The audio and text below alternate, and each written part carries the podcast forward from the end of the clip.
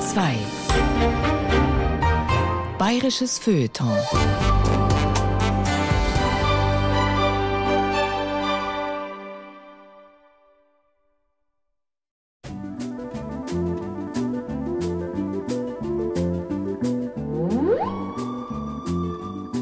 Sie war ja liebe Frau, die Romy, ne? Ja, war liebe Frau, muss ich sagen. Ganz natürlich, nicht äh, abgehoben. Wenn die zu mir in Lohn gekommen ist, dann habe ich mir gedacht, ein Schießdirndl, aber haben wir auch nicht mehr gedacht dabei. Ein Schießdirndl halt. Ich habe es halt mitbekommen beim Frühstück, dass die Romy da den Film gedreht hat. Dann war sie ja wieder im Berchtesgaden nach den Dreharbeiten von Wenn der weiße Flieder wieder blüht. Offensichtlich war sie von sich selber auch begeistert, aber so, dass er sich hätte das raushängen lassen, das war nicht der Fall. Plötzlich standen im Sommer, genau wenn ich Ferien hatte, ein Haufen Leute da am Feld und haben skandiert. Romy, Magda oder Sissi und haben da das Feld platt getreten. Und heute noch, wenn Sie schauen, an Weihnachten ist immer noch irgendwo auf dem Sender Sissi. Aber ich will ja gar nicht Kaiserin werden. Sie wurde es aber. Und sie wollte es auch. Romy Schneider, Kaiserin des deutschen Nachkriegsfilms, Königin der Herzen und Weltstar. Geboren 1938 in Wien, gestorben 1982 in Paris. Aufgewachsen in Bayern, in der Schönau bei Berchtesgaden. Ce soir. Als sie starb, war ich 21. Kein Alter, um den Tod einer 43-jährigen Schauspielerin bedauerlich zu finden. Die Sissi-Filme kannte ich aus dem Fernsehen. Krinolinenkleider, K&K-Uniformen, herrliche Landschaften im Sonnenschein. Einmal hatte mich meine Tante mitgenommen ins Kino. Ein französischer Film mit Romy Schneider. Das Mädchen und der Kommissar. Ich war elf, saß mit heißen Ohren im Klappsessel und wusste endlich, wie schön es sein würde, erwachsen zu sein. Schön, verrucht und sehr, sehr tragisch.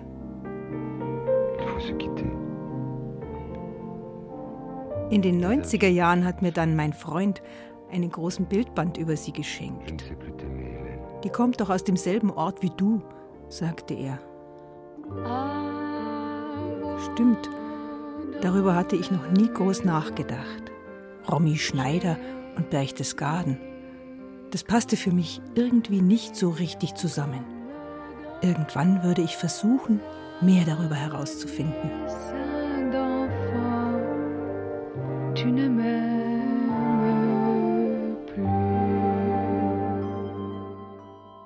Romy, Tarzan und Görings Gobelin. Eine Spurensuche in Berchtesgaden von Carola Zinner. Wollen Sie die Butter dick oder dünn? Dick natürlich. Rommys Eltern waren die Idole meiner Großeltern. Magda Schneider und Wolf Albach-Retti. Eines der Traumpaare des deutschen Films. 1937 schienen die beiden auch privat auf ein Happy End zuzusteuern. Standesamtliche Trauung in Berlin, drei Monate später die kirchliche auf der Halbinsel St. Bartholomä am Königssee. Fotos zeigen das Brautpaar im Boot. Sie im bodenlangen Dirndl mit Blütenkranz im Haar. Er im Trachtenanzug, Hut mit kleinem Gamsbart. Am Ruder ein hemdsärmeliger Trachtler. Dahinter die Felsen der Echowand. Ich bin diesen Weg an die hundertmal gefahren. Seelände, Echowand, St. Bartholomä. Morgens hin, abends zurück. Es war Sommer 1979. Ich brauchte Geld für eine Reise und die Auswahl an Ferienjobs in Berchtesgaden war beschränkt. Also verkaufte ich Kitsch im Kiosk von St. Bartholomä. Ovale Baumscheiben mit Farbdruck, weißes Kirchlein mit roten Kugeldächern, vorne grüner See, hinten graue Watzmann-Ostwand. Gruß vom Königssee. Das Ganze kostet in klein 6,80 Mark, mittel 9,80 Mark, groß 14,80 Mark. Deutlich preiswerter sind Kugelschreiber mit durchsichtigem Oberteil. Wenn man sie auf den Kopf stellt, fährt ein winziges Schiff über den Königssee. Hin und her und hin und her. Stocknägel aus Metall in Form eines Wappens. Postkarten kosten 40 Pfennige. Täglich strömen Tausende von Besuchern an meiner kleinen Holzhütte neben dem Anlegesteg vorbei. Wenn es regnet, bleiben die Touristen aus. Ich schaue gelangweilt hinaus aufs Wasser. Die Kapitäne haben Zeit für einen Ratsch. Einer behauptet, dass alle Ehen in die Brüche gehen, die in St. Bartholomäe geschlossen werden. Ob's stimmt? Die von Romy Schneiders Eltern jedenfalls hat nicht gehalten. Was ist denn passiert, Mami? Jetzt schieß aber endlich los. Ja, ist gar nicht so einfach. Es handelt sich nämlich um deinen Vater. Er ist hier. Und du hast ihn auch schon gesehen. Wer denn, Mami? Bill Perry. Herr Perry? Himmlisch! Ein kleiner, etwas rundlicher Teenager mit zartem Stimmchen und Betonfrisur. Romy Schneider in ihrem ersten Film, Wenn der weiße Flieder wieder blüht. Im Vorspann wird sie noch unter ihrem Taufnamen angekündigt, Rosemarie Albach. Die 15-Jährige spielt die Filmtochter ihrer echten Mutter, Magda Schneider. Wann kommt er denn zu uns? Ne, vorläufig gar nicht. Schau, dein Vater und ich, wir hatten uns sehr lieb. Wirklich. Aber wir passten nicht recht zueinander. Wir haben uns oft gezankt. Und eines Tages war wieder ein großer Krach. Ich war auch sehr hässlich zu ihm und da lief er einfach weg. Romys Vater ist Schauspieler in der dritten Generation.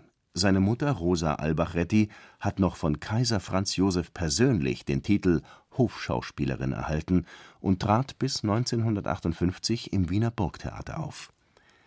In Romys ersten Lebensjahren ist der Kontakt zwischen Großmutter und Enkelin eng. Dann reist er abrupt ab, vermutlich hauptsächlich wegen der Scheidung von Romys Eltern. Nicht nur die Großmutter, auch der Vater Wolf Albach-Retti verschwindet danach weitgehend aus dem Leben von Romy und ihrem Bruder. Als seine Tochter ihren ersten Film dreht, schickt ihr Wolf Albach-Retti einen Brief, dem ein Zettel beiliegt. Steck deine Kindheit in die Tasche und renne davon, denn das ist alles, was du hast, steht darauf. Romy Schneider hat diesen Zettel bis an ihr Lebensende aufgehoben. Zwischen Berchtesgaden und dem Königssee liegt der Ort Schönau. Und diese Gegend ist im wahrsten Sinne des Wortes eine schöne Au. Der Grundstein zu dem Häuschen wurde 1936 gelegt. Es erhielt den Namen Mariengrund. Magda Schneider in ihrem Buch Meine Tochter Romy. Ein Leben wie jedes andere. Entscheidend für meinen Entschluss ist wohl meine Heimatliebe gewesen. Nicht ein falscher Patriotismus, sondern einfach die Tatsache, dass ich mich hier wohlfühlte, dass ich unsere Landschaft über alles liebe, die Berge vor allem, und dass ich hier mit meiner ganzen Mentalität verwurzelt bin. Mit der Entscheidung für die Berchtesgadener Schönau entscheidet sich die Augsburgerin Magda Schneider auch für eine ganz besondere Nachbarschaft. Berchtesgaden ist seit einigen Jahren die Wahlheimat des Führers. Hitlers Privathaus auf dem Obersalzberg, der Berghof, liegt fast in Sichtweite von Haus Mariengrund. Magda hat ihn lange bevor er in Berlin an die Regierung kam, in München kennengelernt. Rosa Albach-Retti Sie war damals Soubrette am Gärtnerplatztheater, ein Liebling des Publikums und bienenfleißig. Hitler saß in jeder Premiere in der ersten Parkettreihe, klatschte die Pausen durch und schickte ihr am Schluss der Vorstellung Blumen an die Garderobe. Jahre später, als sie und Wolf gemeinsam mit hunderten Kollegen von Oper, Theater und Film zu einem Empfang in die Berliner Reichskanzlei geladen waren, erinnerte er sie an diese Zeit. Ja, Magda Schneider, sagte er, ich hoffe, Sie wissen, dass ich damals nur Ihretwegen ins Theater gegangen bin. Ab Mitte der 30er Jahre schien es in Deutschland rundum aufwärts zu gehen. Magda Schneider und Wolf Albach-Retti drehten einen Film nach dem anderen. Und Berchtesgaden, das in den Jahren zuvor wirtschaftlich völlig darniedergelegen war, erlebte einen regelrechten Boom. Ein großer, wenn auch nicht besonders schöner, Bahnhof wurde gebaut. Und der Berchtesgadener Hof, ein Hotel für Hitlers Staatsgäste – und oben am Obersalzberg entstand eine nationalsozialistische Siedlung von tausendjähriger Reichsqualität. Straßenbefestigungen aus Granit, Rundarkaden und Unmengen von rotem Marmor. Es gab SS- und SA-Kasernen, Unterkünfte für die Wachmannschaften und Privathäuser für die Parteigrößen und ihre Familien. Hermann Göring, Rudolf Hess, Martin Bormann. Die alteingesessenen Bewohner ringsum mussten ihre Anwesen räumen. Wer sich einem Verkauf verweigerte, wurde mit rabiaten Mitteln enteignet. Aus dem sonnigen Obersalzberg, auf dem bisher kleine Bauernhäuser und hübsche Sommervillen standen, wurde nun der heilige Berg der Nationalsozialisten, der zigtausende von Touristen nach Berchtesgaden lockte. Viele von ihnen kannten kein größeres Glück, als ihren Urlaub in der Wahlheimat des Führers zu verbringen und von den umliegenden Bergen aus einen Blick zu erhaschen auf das Führersperrgebiet. Überall erhältliche Fotopostkarten zeigten, wie es dort aussah. Hitler auf der Treppe vor seinem Haus, im freundlichen Gespräch mit blonden Kindern. Ich habe noch ein paar dieser Fotos gesehen. Auf Dachböden, in alten Alben mit knisternden Einlagen aus welligem Seidenpapier. Diese blonden Kinder von damals, das waren die Väter und Mütter meiner Klassenkameraden. Lederhosen und Dirndl, ein Strauß aus Wiesenblumen und ein ehrfürchtiges Lächeln hinauf zu dem über sie geneigten Männergesicht mit dem Bärtchen. Ob es im Haus Mariengrund wohl ähnliche Bilder gegeben hat? Es wäre vorstellbar. Man pflegte gut nachbarschaftliche Kontakte zum Obersalzberg, wie die hundertjährige Rosa Albachretti 1978 ganz unschuldig in ihren Memoiren ausplauderte. Von Magdas Haus in Schönau sind es keine fünf Minuten zur Auffahrt zum Obersalzberg. Ein paar von Rommys Spielkameraden waren Kinder von hohen Parteifunktionären. Einmal wurde sie von Gerda Bormann, der Frau des Reichsleiters und Hitlersekretärs, zu einer Kinderjause eingeladen. Von diesem Fest kam sie sehr befriedigt heim. Ich habe mir die anderen genau angeschaut, sagte sie. Jetzt weiß ich es genau. Ich bin das schönste Kind von Berchtesgaden. Das ist eigentlich so die Anfangsjahre, war eigentlich sicherlich auch ihre schönste und ruhigste Zeit, weil es natürlich unbeschwert hier eigentlich in der heilen Welt groß geworden ist. Also das ist schon ganz schön, wenn man denkt, dass sie ja leider nur 43 Jahre geworden ist, dann ist es doch, kann man sagen, ein Viertel ihres Lebens, das sie hier verbracht hat und das ist dann doch ganz schön. Hans und Martina Klegräfe führen durch ihre Berchtesgadener Romy Schneider Ausstellung Ein Weltstar kehrt heim. A World Star Returns Home. Ich war ja eigentlich von Anfang an kein so Romy-Fan. Ich meine, die Sissi-Filme haben mir früher gefallen, aber eigentlich Fan bin ich erst geworden durch die Ausstellung jetzt und durch das, was wir da machen und für die Begeisterung für die Leute. Steckt das ist einmalig, an. steckt an, steckt ja. Es ist an, richtig ja. toll. Originalplakate der Filme, insgesamt waren es über 60 das Kostüm aus Mädchen in Uniform, Zeitungsausschnitte, Ehrungen. Zweimal bekam Romy Schneider den César, den wichtigsten Filmpreis Frankreichs. Auch der nach ihr selbst benannte Film- und Fernsehpreis Romy ist hier vertreten, in Form einer überdimensionalen Plastikfigur. In schmalen Vitrinen liegen Schwarz-Weiß-Fotos. Eine lächelnde Magda Schneider mit ihren beiden Kindern, Romy und Wolf Dieter, genannt Wolfi. Lederhosen, Trachtenjacke, Dirndlkleid. Der smarte Wolf Albachretti auf dem Fahrrad, den Rucksack auf dem Rücken. Oben schaut die kleine Tochter raus und lacht in die Kamera. In einer Vitrine liegen Schulhefte, Zeichnungen, Erinnerungsstücke an Romis Zeit im österreichischen Internat Goldenstein bei Salzburg. Das ist ein Mandala und das hat direkt die Romy gemalt. Unsere, Unsere lieben Klassenlehrerin, ihre dankbare Schülerin Rosemarie Albach. Hm das Teufelchenkostüm aus dem Fundus des Burgtheaters, das ihr der Vater für eine Schulaufführung schickte. Daneben die Schülerkarte aus Goldenstein. Rosemarie Albach, geboren am 23. September 1938 in Wien. Darunter in akkurater Schrift mangelnde Konzentrationsfähigkeit und Ausdauer. Sehr begabt im Schauspieltalent. Um vier Uhr waren wir im Stadtkino. Es war ein reizender Film von Papi. Er hieß das Mädel von der Konfektion. Ach, jedes Mal, wenn ich einen schönen Film gesehen habe, sind meine ersten Gedanken nach der Vorstellung, ich muss auf jeden Fall einmal eine Schauspielerin werden. Ja, ich muss. An der Wand steht eines der Glanzstücke der Ausstellung, ein weißer Laufstall. Der Laufstall. Und da steht dann ein Zitat von der Magda. Heute haben wir eine Gehschule Laufstall bekommen. Unser kleines Persönchen ist wie eine Wilde auf die bunten Kugeln und das Glöckchen. Das ist doch, sieht man, dass das Original ist. Gell? Nun steht sie schon manchmal einige Sekunden frei. Das Gehen ist nur noch eine Frage des Gleichgewichts. Wann wird sie den ersten Schritt ins Leben machen? Den haben wir von einer Nachbarin von uns. Die hat den bei uns vom Friseur im Ort gekriegt und, und die hat den auch wieder von der Magda gekriegt vorher. Und da waren auch der ihre Kinder drin und die Romy und der Wolfi waren drinnen. So ist das im Berchtesgaden. Man kennt jemanden, der jemanden kennt, der jemanden kennt. Und alle im selben Alter sind sowieso irgendwann mal zusammen in dieselbe Schule gegangen, saßen gemeinsam in der Kirche, haben zu Hause dieselben Fotos von der Erstkommunion. Das war 1948 oder 49. Ja, da sind wir halt vor dem Portal der Untersteiner Kirche gestanden und die Rom ist mit mir dann letztlich in die Schule gegangen, Unterstein.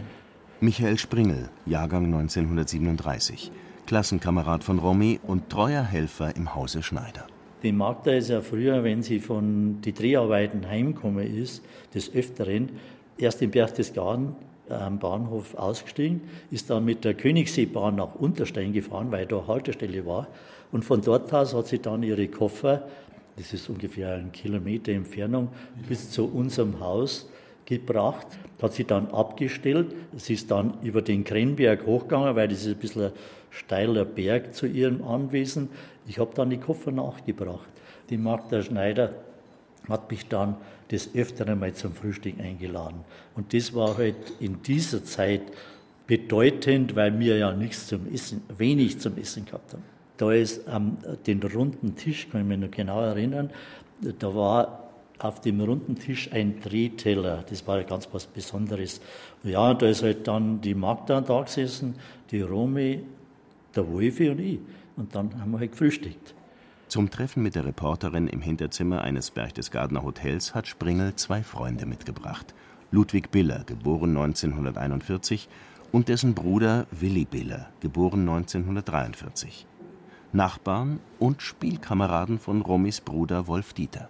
Der Wolf ist mit mir in die Schule gegangen, bis zur vierten Volksschulklasse. Ich war so ein kleiner Nachläufer, aber ich kann mich an Opa erinnern, so ein kleines Mannei, ich glaube, er hat er nicht eine, Pfeife, eine Pfeife im Mund gehabt. Und ich kann mich halt einmal erinnern, ich habe einmal ein Eis gekriegt oben und das war der Highlight. Die Maria Schneider, also die, der Magda Schneider, ihre Mutter, und der Xaver, das war ein solider Handwerksmeister, ein Spanglermeister war, er, so meine Erinnerung. Das war ein solides Ehepaar, die praktisch die Romy und den Wolfgang in Abwesenheit von der Mutter, also der Magda Schneider, betreut haben. Und zwar sehr lieb. Die Großeltern Schneider sind eigens aus Augsburg in die Schönau gezogen, um das Haus zu versorgen und sich, unterstützt von einem Kindermädchen, um Romy zu kümmern. Die Eltern sind nur da, wenn sie gerade einmal drehfrei haben, und das ist selten. Als die Kleine ein Jahr alt ist, beginnt der Krieg. In Berchtesgaden passiert, was auch im übrigen Deutschland geschieht. Lebensmittelmarken und Benzinbezugsscheine, Verdunklung, Übungen, Fliegeralarm. Die Männer im wehrfähigen Alter tragen Uniform, sie verschwinden langsam aus dem Alltagsbild. Der Briefträger wird allzu oft zum Überbringer schlimmer Nachrichten. Ansonsten ändert sich im Großen und Ganzen nicht viel. Die Fremden, wie man hier die Touristen nennt, kommen weiterhin in Scharen, und was noch an Betten frei ist, wird von den Evakuierten belegt, die im Zuge der staatlichen erweiterten Kinderlandverschickung kommen. Das Zusammenleben mit den Städtern aus Nord- und Mitteldeutschland verläuft nicht immer reibungslos. In den Berichten, die jeden Monat von der Berchtesgadener Kreisleitung nach München gehen, ist die Rede davon, dass die Kinder in fadenscheinigen Mänteln und Schuhen ankommen und erst mal neu eingekleidet werden müssen und dass ihnen das bayerische Essen nicht schmeckt. Weitaus mehr Anlass zur Klage gibt es, wenn die Mütter dabei sind. Einige machen kein Hehl aus ihrer Verachtung für die doofen Bayern, die von nichts eine Ahnung haben. Die Einheimischen ihrerseits haben wenig übrig für die Pressenweiber, die mit Lebensmittelmarken aus ihren Heimatstädten in Berchtesgaden die Geschäfte leer kaufen, alles besser wissen und ansonsten keinen Finger rühren. Offenbar, so schreibt der empörte Beamte in seinem Bericht, betrachten manche der evakuierten Frauen das Ganze als billigen Urlaub. Sie liegen den ganzen Tag in der Sonne, fordern gekühlte Getränke und geben abends ihre Kinder bei den Quartierleuten ab, um ausgehen zu können. So ein Lebensstil muss bei jedem anständigen Menschen Ärgernis auslösen. Von derartigen Ärgernissen abgesehen, kommt das Berchtesgadener Tal erstaunlich gut durch den Krieg. Die Ortschaften bleiben trotz, vielleicht auch wegen, der politischen Prominenz am Obersalzberg lange verschont vom Bombenhagel. Das erste Klassenzimmer, das war im Pfarrheim der Kirche Unterstein. Und dann haben wir erst gewechselt rüber zum Gemeindehaus, wo heute die Sparkasse installiert ist. Und ich weiß nicht, das war 1944, wenn Fliegeralarm war, dann haben wir die Handsirene umdrehen dürfen. Das war natürlich für uns ein Erlebnis. Wir haben dann auch schulfrei gekriegt und sind halt heimgelaufen. So ist es auch mit der die ist dann über den Krimberg aufgelaufen und ist heimgegangen. Es waren auf allen Bergrücken, ob das der Untersberg war, das Rossfeld, der Grünstein, war, oder eine Kneifelspitze oder Brandkopf, da war überall die Flak installiert. Und auch unserem Haus gegenüber war ein Nebelfass installiert. Und die sind dann, wenn Fliegeralarm war, äh, von Oberschenau, das ist ja vielleicht eine Entfernung von 500 Meter, nach Unterstein runtergelaufen, haben die Nebelfässer bedient und dann war eine Nebelschicht über ganzes Berchtesgaden. So war es auch am 23. April 1945 um 9.15 Uhr oder wo das war, da wo dann schon Luftwarnung gegeben worden ist. Das wurde aber wahrscheinlich nicht so ernst genommen und dann sind halt die aus Richtung Garmisch angeflogen und es gekrumpelt. Am selben 23. April 1945, dem Tag der großen Bombardierung des Obersalzbergs, schickt Reichsmarschall Göring aus Berchtesgaden ein Telegramm an Adolf Hitler in Berlin. Er lässt den Führer wissen, dass er sich ab sofort als seinen Nachfolger betrachtet, es sei denn, es erreiche ihn ein anderslautender Befehl. Für Hitler ist das ein versuchter Staatsstreich. Er lässt Göring auf dem Obersalzberg von der SS-Kommandantur verhaften und einsperren. Ich weiß ja bloß noch, da war der Göring-Zug in Untersteuer und der ist lang gestanden. Der Göring-Zug. Drei Waggons voller erworbener und geraubter Schätze, die der Reichsmarschall aus seinem Brandenburger Anwesen Karinhall hierher bringen ließ. Gemälde, gotische Madonnen, Delikatessen und seidene Gewänder, kurz Kostbarkeiten aller Art. All das liegt, für den festgesetzten Hermann Göring unerreichbar, in den drei Eisenbahnwaggons am kleinen Bahnhof des Schönauer Ortsteils Unterstein, gleich unterhalb der Anhöhe von Magda Schneiders Haus. Der war ja bis kurz vor Kriegsende von der Waffen-SS bewacht. Es waren drei, drei Waggons. Und bei Kriegsende sind natürlich, die haben das auch mitbekommen, dass jetzt dann Schluss ist, sind sie davor gelaufen. Und dann ist die einheimische Bevölkerung zu diesen drei Zügen runter. Und da sind etliche rein und haben sie da Sachen rausgeholt, was weiß man nicht. Der Opa war auch drinnen, hat aber einen Göring-Mantel rausgeholt. Äh, den haben wir dann, äh, mir Burmark dann gleich, der war in fünf Jahren, war der zerrissen, war der kaputt und dann nur ein Sektglasl hat er raus. Ja, es war von Gobelin bis zum Perserteppich, bis zur Leberwurst äh, war alles vorhanden. Man hat aber diese Bedeutung mehr der Leberwurst gewidmet, als wir diesen wertvollen Gegenstände. Da weiß ich nur was, das habe ich einem Nogei erzählt. Kennst du einen Nogai? Dann hat der Nogai gesagt, du, ich war vorher drinnen als Bub. Dann habe ich drei Kisten rausgeholt, drei so kleine. Ja, was hast du mit den Kisten da? habe ich gesagt, Nogai. Ja, die habe ich versteckt. Und dann war ich beim Barras, dann habe ich dran gedacht, ich habe doch da mal aus dem Göringzug drei Kisten raus, drei kleine. Dann habe ich es aufgemacht.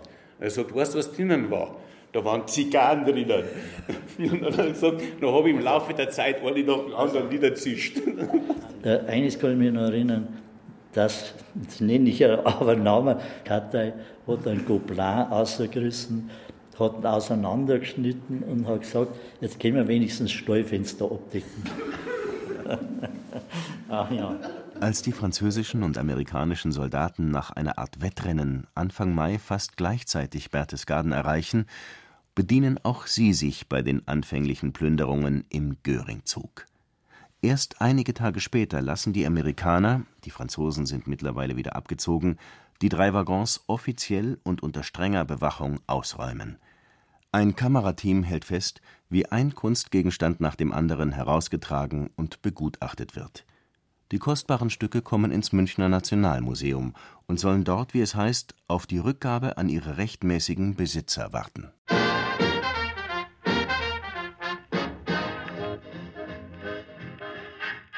Und dann sind die Amerikaner als Besatzer gekommen.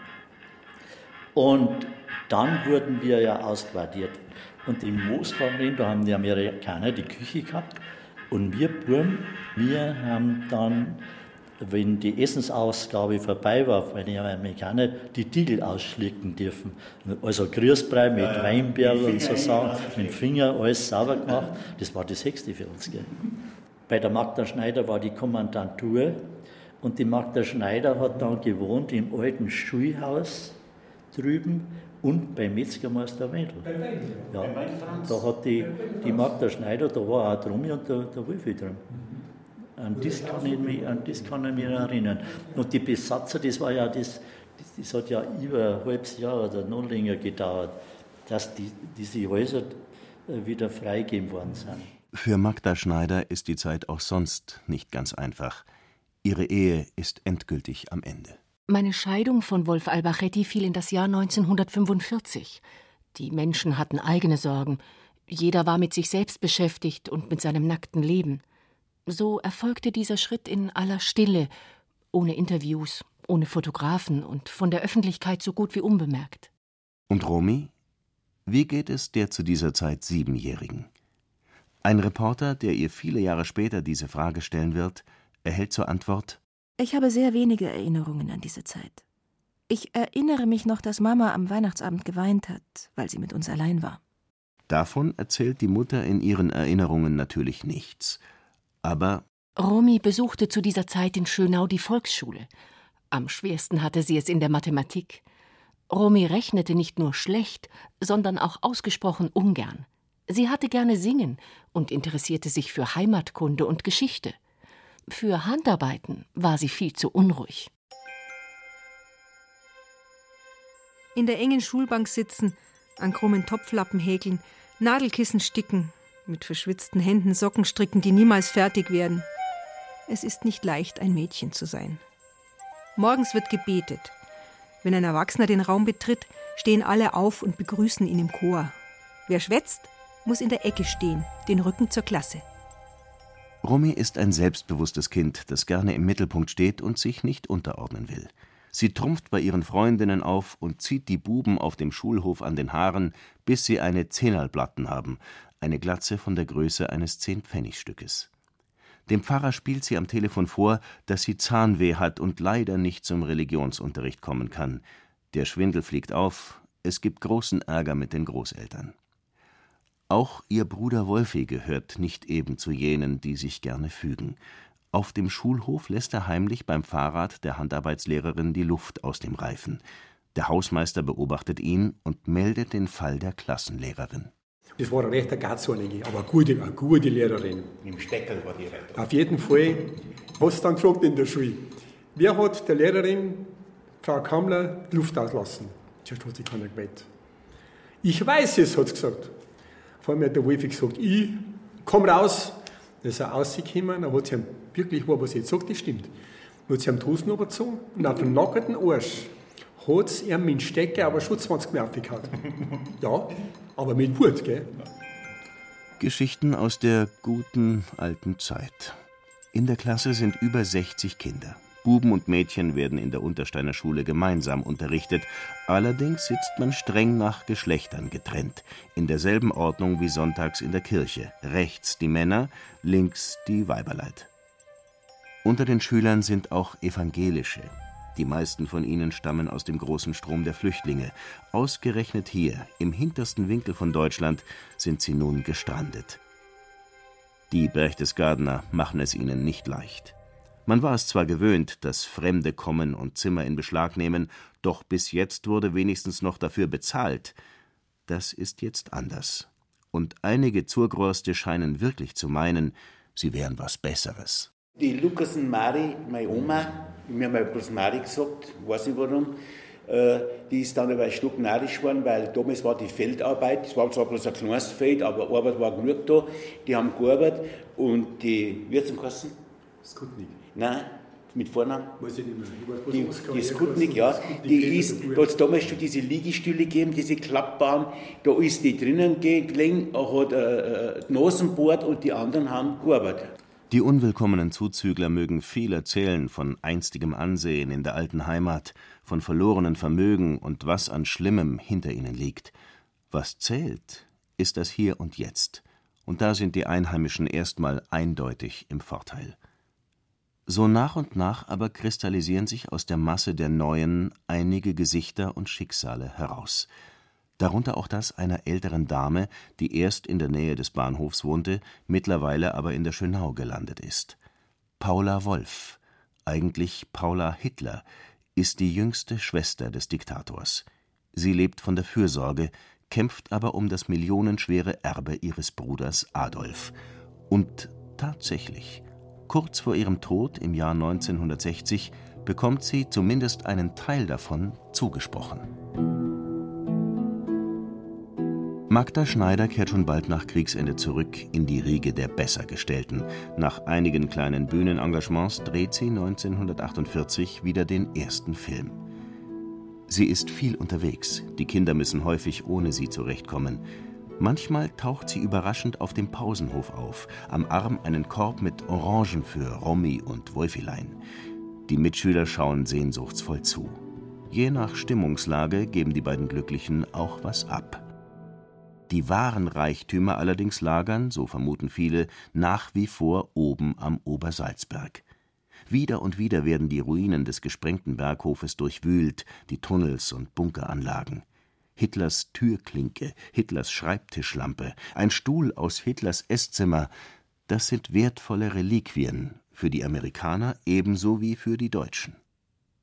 Auf dem ehemaligen Sperrgebiet am Obersalzberg entsteht nun eine Recreation Area für die amerikanischen Soldaten und ihre Familien. Im Hotel Berchtesgadener Hof treten abends Jazzbands auf, man trinkt amerikanischen Whisky und raucht Lucky Strikes.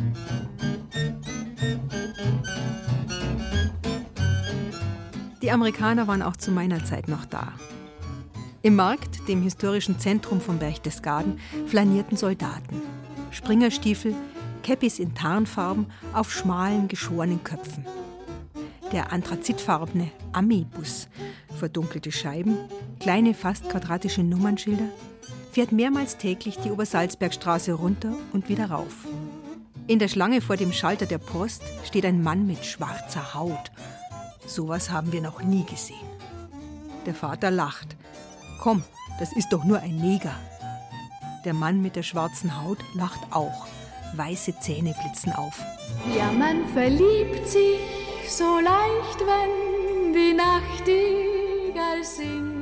Die deutsche Filmindustrie der 50er Jahre startet das Gegenprogramm.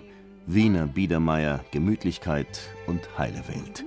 Die Traumatherapie für ein ganzes Volk. Die Geige erklingt, denn die Geige erklingt für uns zwei. Nach Kriegsende habe ich, wenn ich aufgekommen bin, die Magda des Öfteren eingeladen. Und dann bin ich mit der Magda in das Kurkino gegangen, also in Berchtesgaden. Wir sind aber zu Fuß rausgegangen von der Schönau zum Kurkino. Da war dabei der Wolfi, die Romy die, und die Magda und ich. Da sind wir ins Kino gegangen. Für mich war das ein Erlebnis, ein, ein kostenloses Erlebnis, das ich, äh, ich hätte nie die 20 Pfennig von meinen Eltern bekommen. Später waren dann das Alpenlichtspiele, das ist dann eröffnet worden in der Schönau hinten. Und da war der Weg ganz kurz von Haus Mariengrund zum Alpenlichtspiele. Und da, da war der erste Film, die Geierwalle oder wie? Erst hat es Reklame gegeben, die gibt es ja heute auch noch. Ne?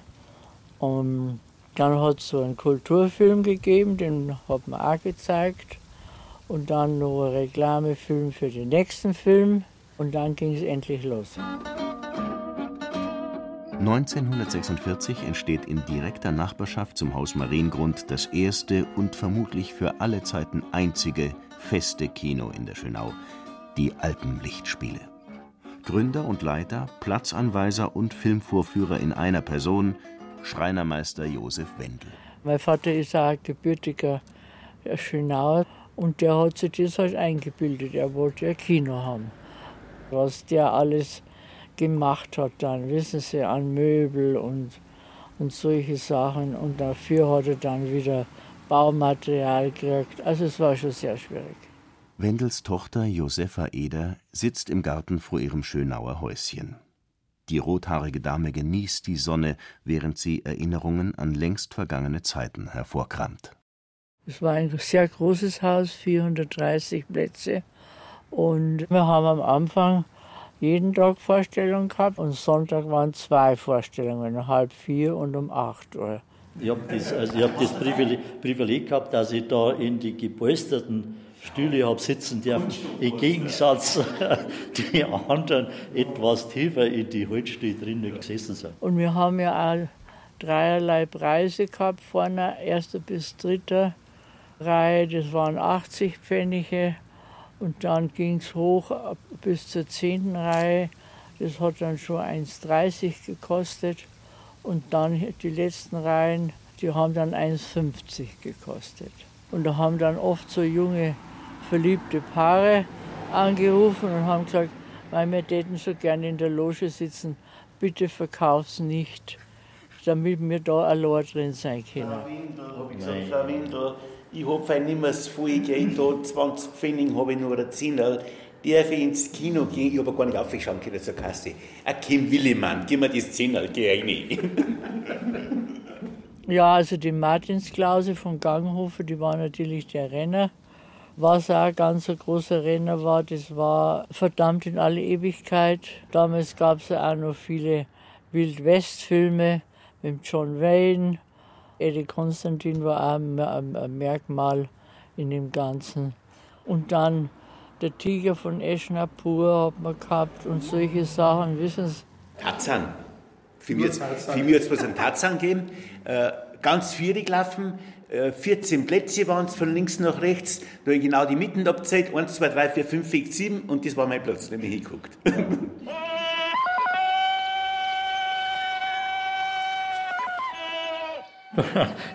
in der Folgezeit, wo die Maut dann nicht mehr da war und ich aber trotzdem ins Kino gewollt, habe ich da in der Dunkelheit die Kinokarten so abreißen lassen, dass ich beim nächsten äh, Kinobesuch habe zusammengeklebt. Und in der Dunkelheit, wo das abgerissen worden ist, ist das nicht aufgefallen. ja, wir haben kein Geld gehabt. Im Haus Mariengrund hingegen ist mittlerweile der Reichtum eingekehrt. Magda Schneider hat 1949 einen neuen Mann kennengelernt, Hans-Herbert Platzheim, einen Kölner Unternehmer und Großgastronomen, der viel Geld hat und das auch gerne zeigt. Im selben Jahr 1949 kommt Romy ins Internat. Die Auswahl in der Umgebung ist nicht groß. Nach einigem Hin und Her entscheidet man sich schließlich für Goldenstein, ein Klosterinternat in der Nähe von Salzburg. Eigentlich soll Romy dort zusammen mit ihrer besten Freundin Sissi angemeldet werden, der Tochter einer renommierten Hoteliersfamilie vom Königssee. Doch die Nonnen weigern sich. Zwei so lebhafte Mädchen gleichzeitig, das ist zu anstrengend. Also fährt Sissi von nun an täglich mit dem Zug zur Mittelschule im nahegelegenen Reichenhall und Romy landet allein in Goldenstein. Außerhalb der Ferien kommt sie nur noch selten nach Hause. Einige Jahre später dürfen die Leser der Deutschen Illustrierten Rommis Internatsalltag quasi hautnah miterleben. Denn auf Anregung von Hans-Herbert Blatzheim, Rommis geschäftstüchtigem Daddy, druckt das Blatt ab Dezember 1955 Auszüge aus ihrem Tagebuch ab. Es sind geradezu peinlich artige Texte, gewollt kindlich und ein bisschen altklug für die strengen Augen von Klosterschwestern ebenso geeignet wie für die deutsche Leserschaft. Gott sei Dank, jetzt ist bald wieder Weihnachten. Dann kann ich nach Berchtesgaden. Da fällt mir ein, ich muss ja unbedingt noch den Teller fertig malen, den ich Mami mitnehmen will. Wolfi hat's gut. Der ist immer noch zu Haus. Ich hab richtig Sehnsucht, wieder hinzukommen. Der Bruder hält wacker die Stellung in Mariengrund, unter treuer Mithilfe seiner Freunde aus der Nachbarschaft. Die Buben haben das verwitterte Schwimmbad im Garten hergerichtet. Haben wir es ausgehört, dann haben wir den Lack obergestrichen, der brückelt hat, dann haben wir neu lackiert, bevor es eingelaufen worden ist. Und da habe ich damals auch ins Wasser rein dürfen. Und ich habe vor allem Wolfi schwimmen können. Sie gehen Skifahren. Das haben wir noch die, die, äh, die Ski gehabt mit den geschraubten Kanten und mit dem Lack aufgestrichen. Ja. Und da war der Wolfi, der hat dann den Ski gehabt mit dem Sputnik-Belag. Der hat nicht viel gehabt, aber das, was wir gern Meng hätten, hat der gehabt. Ich, ich habe heute noch, der Wolfi hat einmal zu Weihnachten ein Stegmesser gekriegt, also wo man in Lederhosen Ja, auf der Seite steckt, ja. Und das ist einmal in der Mitte auseinandergefallen und das hat er mir dann geschenkt. Das habe ich heute noch daheim. Oder er hat, die Magda hat ihm dann einmal ein Luftgewehr gekauft, also die hatten so sauber verwendet. Hat auch Schlittschuh gekriegt. Ah, ja. Und mit den Schlittschuh ist er am Krebi runtergefahren und unten- unten ins Aberdeen rein, dass er sich äh, ganz lustig ausgeschaut hat. Und sie lassen sich allerhand einfallen, um dem allseits herzlich unbeliebten Daddy Hans-Herbert Blatzheim samt seinen Söhnen die Aufenthalte in Mariengrund zu versalzen. Wieder muss ein Fahrrad herhalten. Diesmal hängt Wolfi die Kette aus. Jetzt hat er nicht bremsen können, jetzt ist er beim Lukaslehn durch den Zaun durch und Gott sei Dank auf den Misthaufen eingefallen, weil sonst hätte er äh, schlimm ausgeschaut. Ich war bis jetzt bei uns zu Hause auch glücklich. Vielleicht glücklicher als ihr alle hier. Ich will frei leben, ohne Zwang.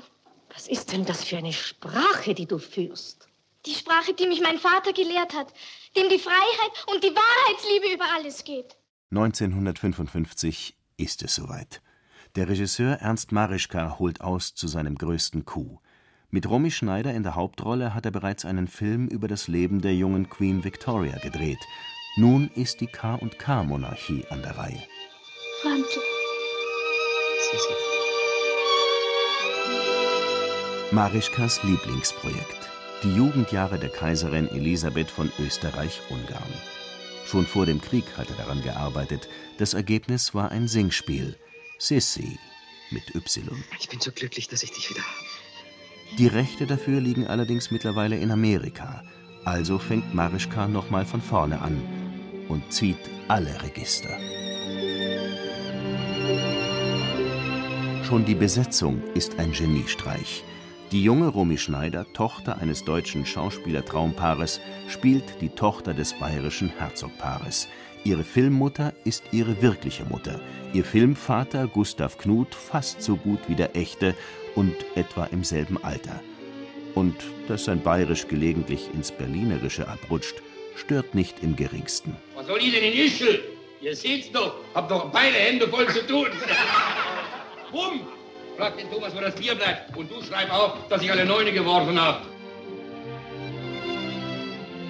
Auch der junge Filmkaiser stammt quasi aus fürstlichem Hause. Ist doch Franz Josef Karl-Heinz Böhm, der Sohn des berühmten österreichischen Dirigenten Karl Böhm. Ob Kostüme oder Ausstattung, es wird an nichts gespart. Man dreht an Originalschauplätzen im Wiener Schloss Schönbrunn. Der Kaiser sitzt am originalen Schreibtisch aus dem K&K Hofmobiliendepot und Sissis Hochzeitskleid ist ein Traum in Weiß. Alles also ganz wahr und fast nichts ausgedacht. Der Drehbuchautor Marischka kennt die echte Geschichte und erfindet für den Film nur so viel dazu, dass es auch wirklich rundum schön wird. Lässt gerade so viel weg, dass es nur hin und wieder ein bisschen traurig ist und insgesamt einfach herzergreifend. Über Nacht ist Romy Schneider ein Star. In der Zeitung erscheinen Home Stories aus Haus Mariengrund. Romy am Pool, Romy in der Astgabel eines Baumes, Romy im Garten am Kaffeetisch neben der schönen Mama, Dauerwelle neben Dauerwelle, tailliertes Kleid mit kleinen Tupfen neben tailliertem Kleid mit großen Tupfen. Romy läuft mit strahlendem Lächeln über die Blumenwiese, im Hintergrund der hohe Göll.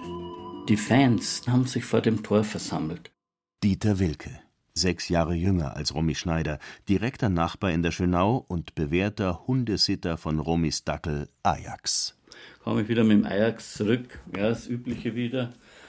100, 200 Leute vor dem Tor. Und bin zum Tor hin, bin natürlich von den Leuten gelöchert worden, kannst du dir vorstellen. Aber wann sind die mal daheim? Sind die jetzt daheim? Können wir da rein? Ja, dann bin ich mit dem Hund rein und als schon hinter mir, wie ich ein Stück gegangen war, quietschen gehört, das Tor, kamen die Leute nach und die Magda gekommen. Dann hat sie es halt wieder rausgebeten aus ihrem Grundstück und hat gesagt, das müssen wir jetzt anders machen. Nehmen wir mal den Bündel Autogramme, geh vor zum Tor und verteile das draußen.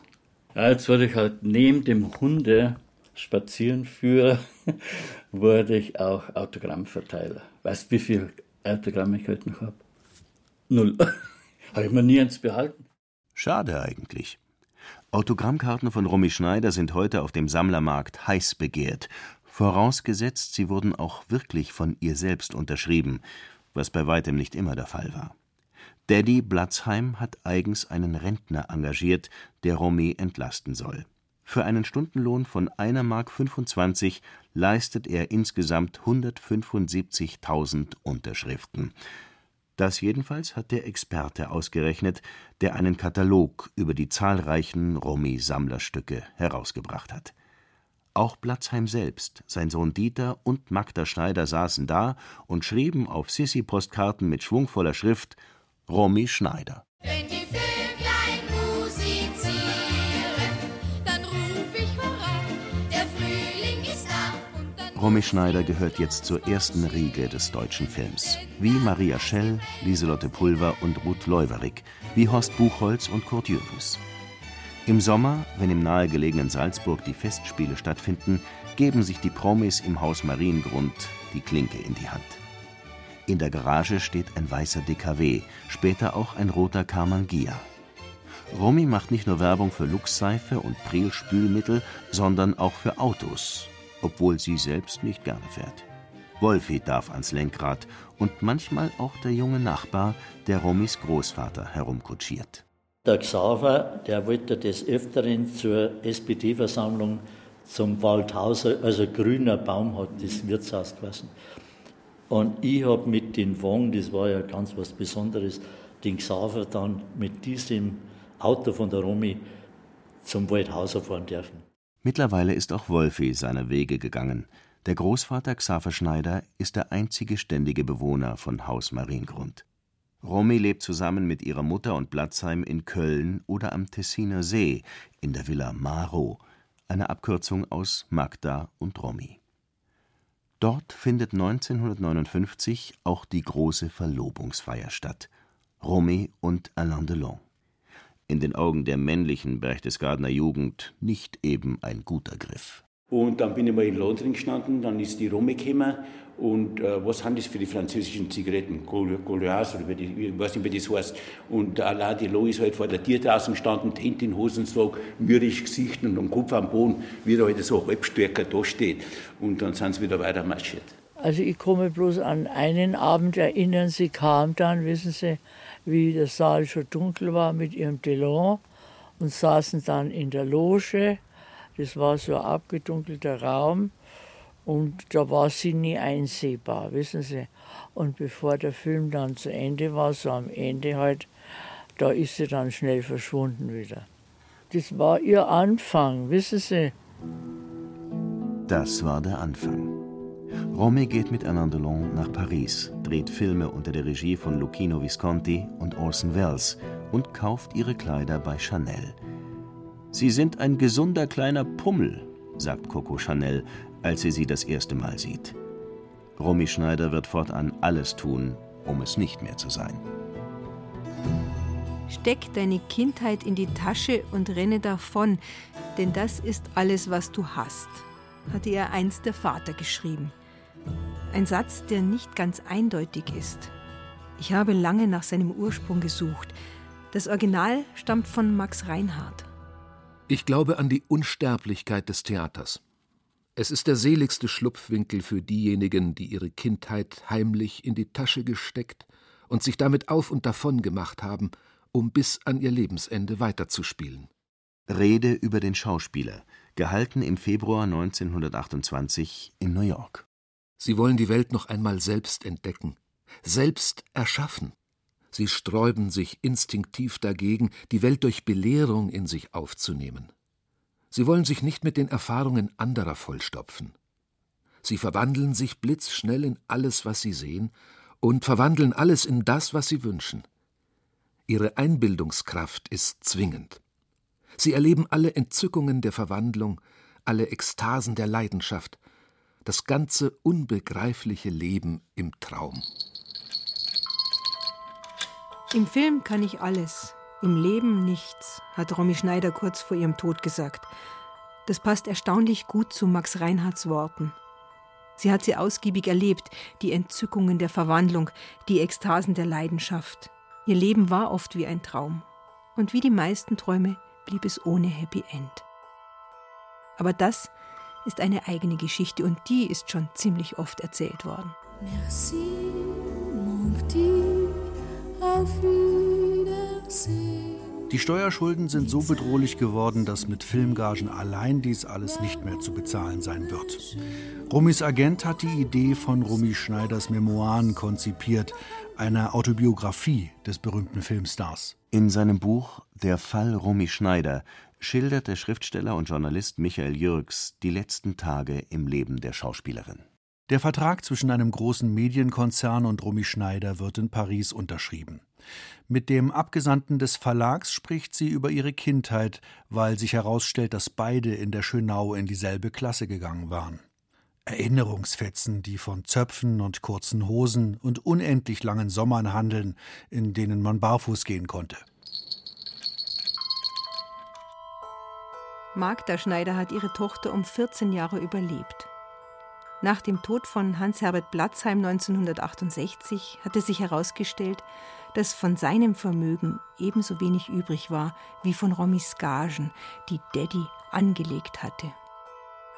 Seitdem lebte Magda zurückgezogen in der Schönau. Sie heiratete noch ein drittes Mal. Der Kameramann Horst Fehlhaber war ihr bis zum Schluss ein liebevoller Gefährte. Romys Bruder wurde Arzt. Er stand ihr später in der Zeit der schlimmsten Schicksalsschläge treu zur Seite. Heute lebt Wolf-Dieter Albach in Südfrankreich. Das Haus Mariengrund hat er einige Jahre nach dem Tod seiner Mutter verkauft. Die neuen Eigentümer müssen viele neugierige Fragen zur Geschichte ihres Anwesens über sich ergehen lassen. Sie begegnen ihnen mit freundlicher Zurückhaltung. 2009 wurde vor der ehemaligen Schönauer Schule ein Denkmal für Romy Schneider errichtet. Fünf Jahre später, 2014, wurden die Alpenlichtspiele abgerissen.